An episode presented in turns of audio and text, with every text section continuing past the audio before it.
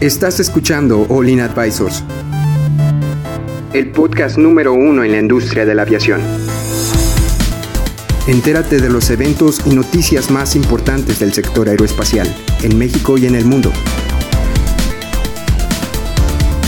Ponte cómodo y sube el volumen que estamos por comenzar.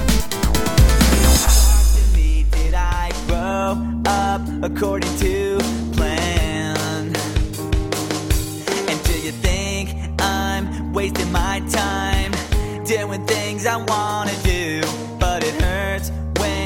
disapprove all along. And now I try hard to make it. Hola amigos, ¿cómo están? Bienvenidos a su podcast de aviación o Línea Aviation Advisors.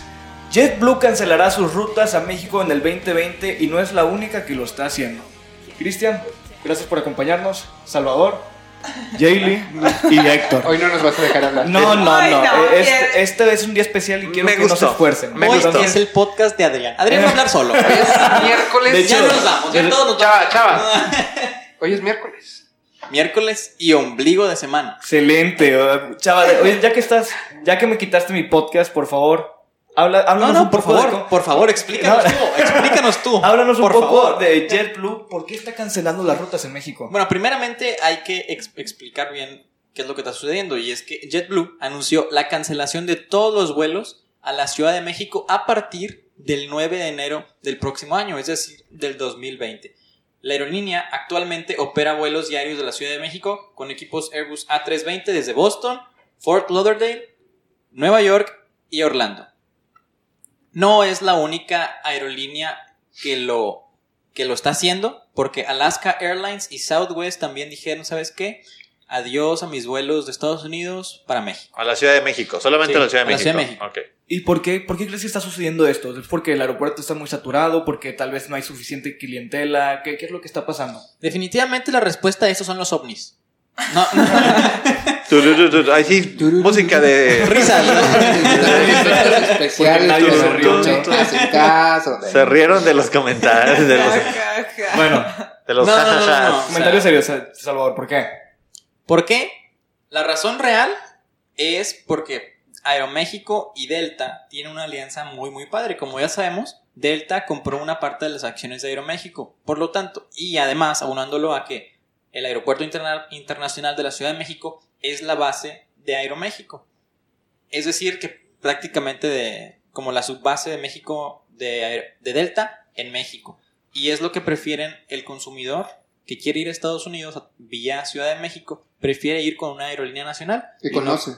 sí, una aerolínea que conoce, ¿verdad? Y si quieren ir, por ejemplo, a, mm, no sé, a, un, a una ciudad de Estados Unidos, pueden ir vía México a ese lugar directamente o pueden ir a una ciudad 1 y luego Delta los conecta a esa ciudad 2, ¿verdad? Yo, yo, ahí sí, yo ahí sí discrepo un poquito porque, por ejemplo, a mí como, y, hablábamos la, semana pasada y en las semanas anteriores de lo que está haciendo ahorita Emirates, que quiere entrar a, México a hacer rutas.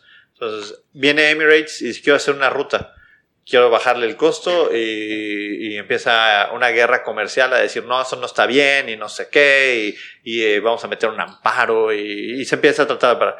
Pero cuando decimos que las aerolíneas internacionales de bajo costo, que es Southwest, eh, eh, JetBlue y esta Alaska, Airlines, se quieren salir de la Ciudad de México para ya no operarla, quiere algo, algo más allá. Eh, eh, sí, está, está rompiendo conectividad porque, por ejemplo, un Southwest, ¿cómo dices que Southwest no le convino? Southwest, siendo Southwest, no le convino mil aviones casi. Ya no le convino operar una ruta itinerario en Ciudad de México, o sea, de... En la capital, o sea, el, punto del aeropuerto más, más concurrido de todo México. ¿Qué, es lo que está pasando? Es que es el más concurrido. es eso. Porque creo que es Cancún el más concurrido de O sea, el, más saturado, sí.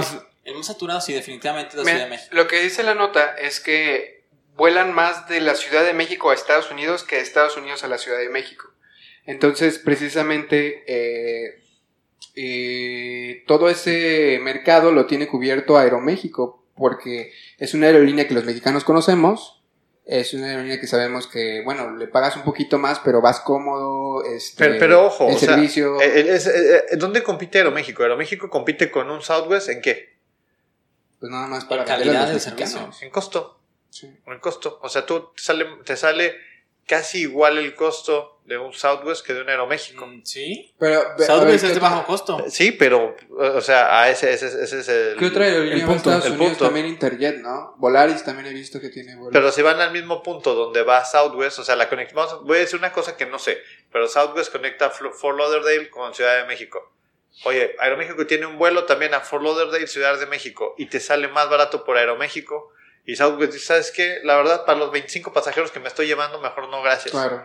Sí. Puede ser, puede ser un muy buen punto porque tal vez no- ni siquiera le está saliendo y aparte, yo me- puedo, puedo estar incorrecto, pero la, está tan saturado el aeropuerto de Ciudad de México que, que hay tantos retrasos que tal vez ya hace que ya no sea tan, tan fiable ir a hacer dos rutas y en, la, en realidad solo te va a salir una. Correcto. Entonces, Pero, pero ¿qué debe, ustedes qué, qué, qué debería, la pregunta que, está bien. ¿qué debería de hacer estas aerolíneas? Por ejemplo, un Southwest quiere conquistar el mercado mexicano, ¿qué le, qué le harías? O sea, tú, Jaylee, ¿cómo lo resolverías? Si soy Southwest y quiero entrar al mercado mexicano y el aeropuerto de la Ciudad de México no me está dando los números, ¿qué haces? Pues si no me da números, me retiro. ¿Pero no le entrarías a otras ciudades? sí, o sea, el punto es, o sea, no, no, Vamos a platicar de las subastas en otro, ¿verdad? No, ¿verdad? no. Eso, eso está, eso está chido, ¿no? ¿Qué aerolínea fue que... Viva Aerobús. Viva Aerobús, que implementó esta nueva estrategia de, de vender los, los boletos como subasta, ¿no?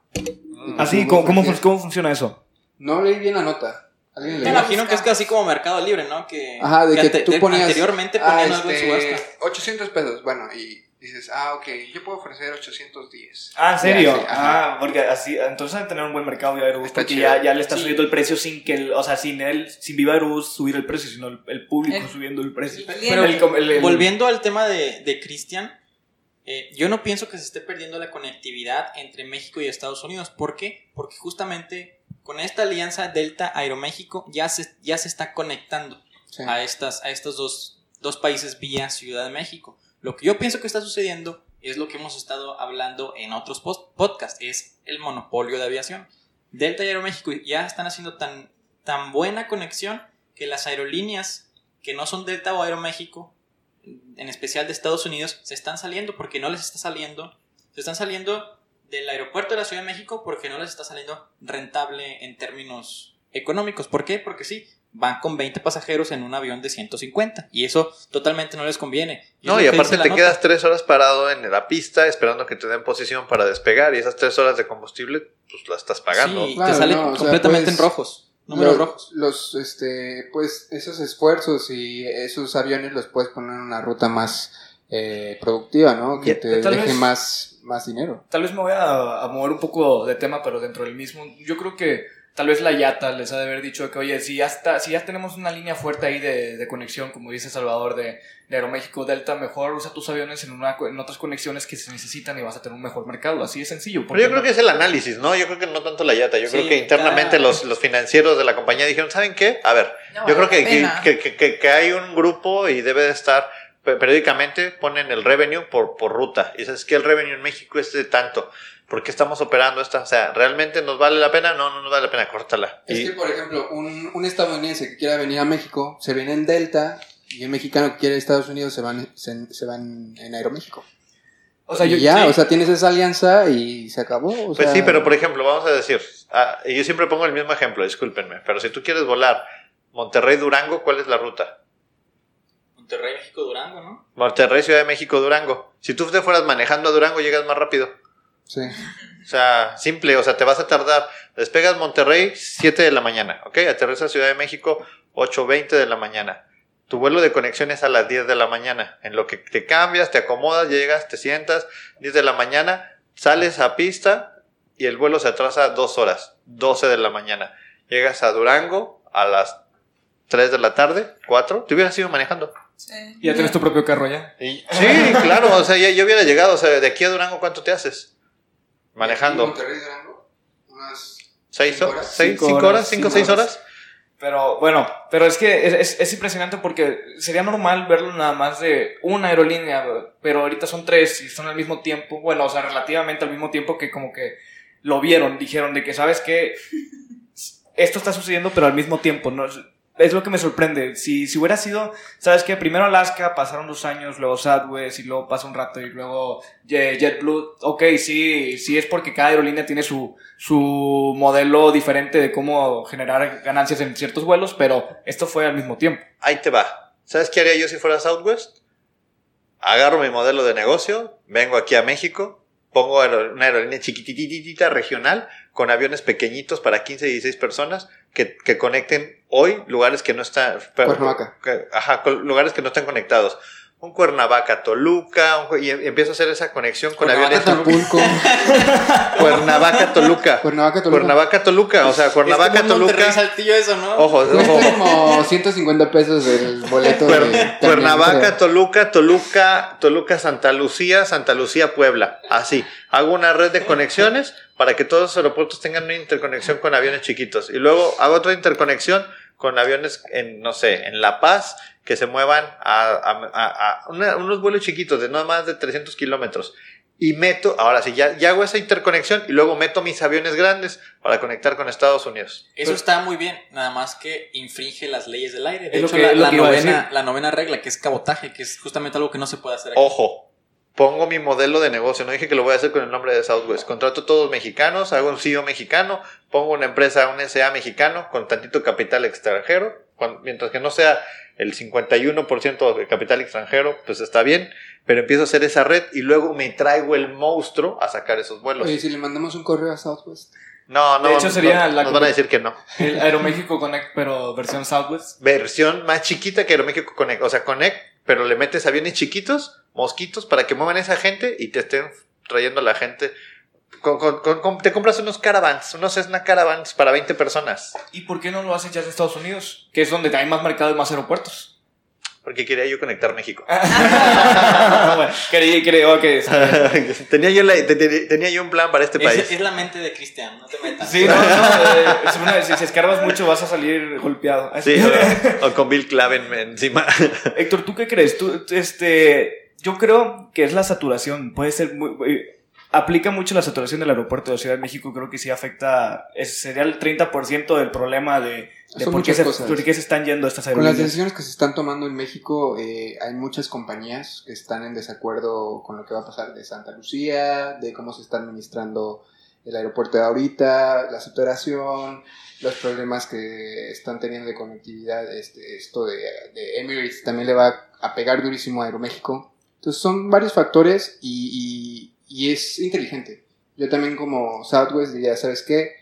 no está saliendo rentable, no vamos a tener competencia, no vamos a poder este, ofrecer un precio más barato, este, no, no puedo competir, me salgo y mejor uso mis recursos en un lugar en el que me dejen más dinero. Sí, yo pienso que esa es la pregunta clave. ¿Cuál? La, la que dijiste de por qué se- las aerolíneas internacionales se están saliendo del aeropuerto de la Ciudad de México porque está saturado.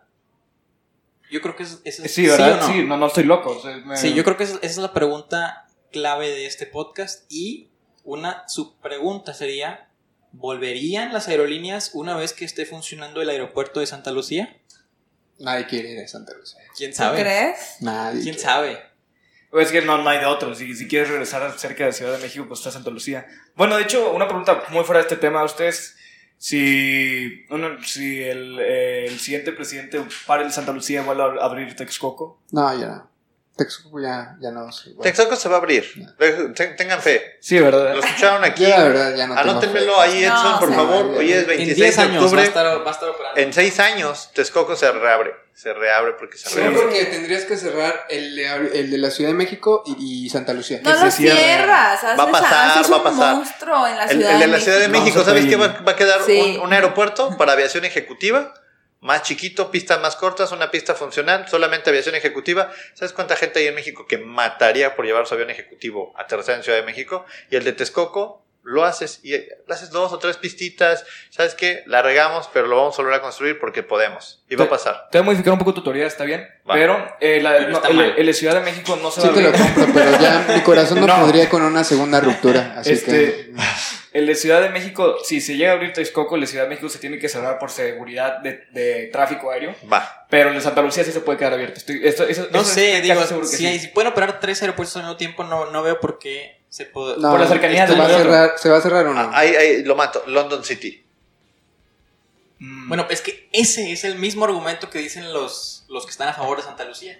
Dicen, claro que se pueden operar tres aeropuertos, claro que se puede operar Toluca, Ciudad de México y London Hay que City. simplificar. Y por es, el- favor. y es el mismo argumento. Los que- costos de operación, o sea. Bueno, no, Y la idea general de Texcoco era que todo estuviera concentrado en Texcoco y liberar, el liberar la Ciudad de México, de, no sé si demoler el aeropuerto y Le iban hacerlo a- condominios, no sé. Le iban a hacer como un galería. Hacer, algo así. sí, hacerlo galerías Ajá. porque al final de cuentas ya quedó en medio ese aeropuerto. Pero bueno, yo pienso que a dos centavos, ¿no?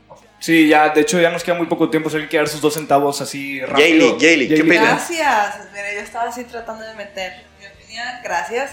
Yo creo que se me hace muy complicado que estas aerolíneas regresen. Me gustaría verlas de regreso. Se me hace muy complicado. La situación en México va a ser muy compleja y lo va- yo creo que vamos a seguir viendo este tipo de casos eh, más seguido o más frecuentemente.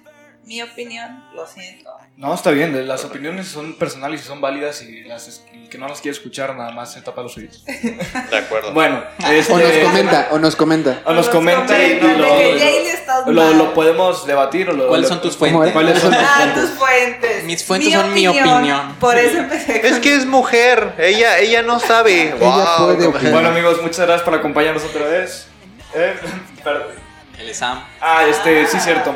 Bueno, amigos, muchas gracias por, a- por acompañarnos otra vez en este, este podcast. Les agradecemos a nuestros, a nuestros amigos de SAM que nos están ayudando con las instalaciones. Este, no, se nos no se les olvide seguirnos en nuestras redes sociales: Facebook, Instagram, La página de Spotify. internet, mándalas para allá. ¿Eh? La página de internet. Ah, también la página de internet Eh, de. Tenemos una revista eh, mensual, ya está disponible desde la semana pasada. Eh, si quieren que les mandemos esta revista es totalmente gratis. Normalmente cuesta una suscripción como esta 100 pesos o 10 dólares al mes y aquí es totalmente gratuita. Nada más entra a nuestra página de internet, suscríbete y te la mandamos todos los meses a tu correo electrónico. Muy buena revista, por cierto. Y no este, también está en YouTube. No se les olvide, no les dije el nombre como Olin Advisors. También tenemos ahí nuestro Patreon si nos quieren apoyar para conseguir este mejor equipamiento, micrófonos, un, un- un salón con menú seco, o sea, comprar este Camiseta. ca- camisetas y poder salir más guapos por el estilo. Este, Si bueno, quieres anunciarte en nuestra revista o aquí en el podcast, mándanos un correo a También. olinadvisors.gmail.com y eh, por lo menos en la revista es totalmente gratis. Contáctate y vemos si te podemos poner en la próxima ¿Cómo te echamos la mano? excelente. Bueno, muchas gracias, por acom- muchas gracias por acompañarnos y nos vemos el siguiente capítulo. Bye. Bye.